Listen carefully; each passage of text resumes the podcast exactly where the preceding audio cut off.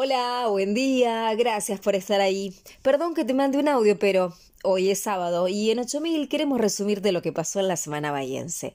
Empecemos con algunas buenas. Soy muy exigente con todo lo que hago. En el juego de las bochas busco superarme, contó Donatella Lebriero, la bahiense de 17 años que representará al país en el Panamericano Mixto Sub-18 de Brasil.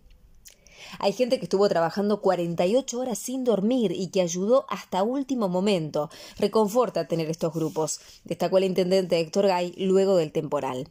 Y hablando de solidaridad, Bahía se recontramovió por Darían Estaco y Luz Arias, los chicos bahienses atropellados en México, que necesitaban millones de dólares para pagar un avión sanitario y gastos médicos.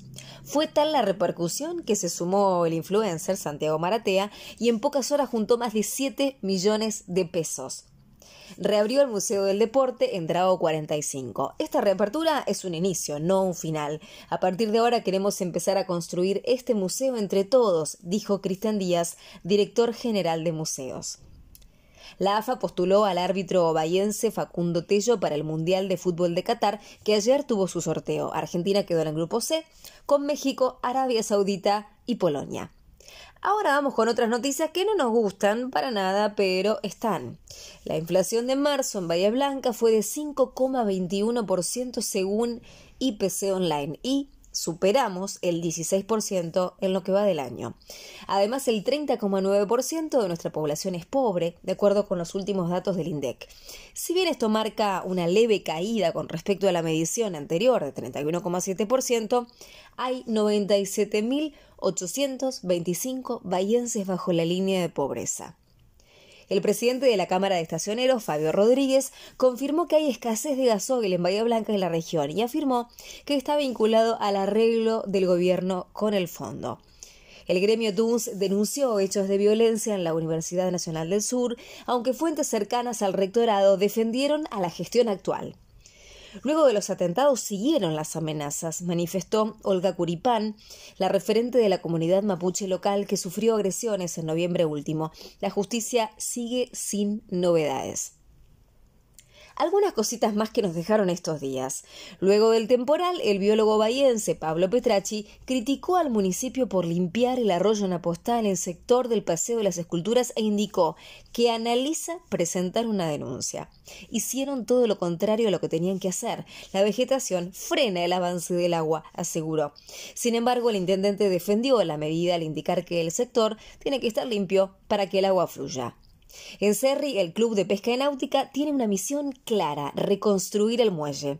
Con la cabeza más fría vamos a buscar maneras de generar los fondos que necesitamos, manifestó Carlos Michelangeli. En un nuevo capítulo de nuestra sección Voces, el Observatorio de los Derechos de las Personas con Discapacidad invitó a la comunidad bahiense a involucrarse. La discapacidad no es una condición especial de algunos, sino más bien una realidad transversal que nos interpela a todos, indicaron. Como siempre tenemos toques de orgullo bahiense. Nuestro Manu Ginobili se metió derechito en el Salón de la Fama de la NBA. Se confirmó el jueves, aunque el anuncio oficial se hace hoy. A los 44 años, el bahiense se transforma en el primer argentino que logra semejante distinción con el respaldo de una carrera sensacional. Ganó cuatro anillos de campeón en 16 temporadas con San Antonio Spurs y participó dos veces del Juego de las Estrellas, entre tantas otras cosas. Ya empezó el fin de y metió Bahía de Conicet.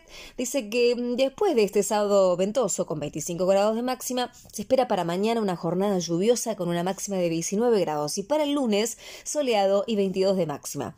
Esto es todo por hoy. Ya sabes, nos ubicas en la página 8000.ar, en las redes como arroba 8000 Bahía y en el email orgullobahiense arroba gmail.com. Soy Agustina Arias y me despido. Gracias por estar ahí hasta el sábado que viene. Ah, y perdón que te mande un audio, pero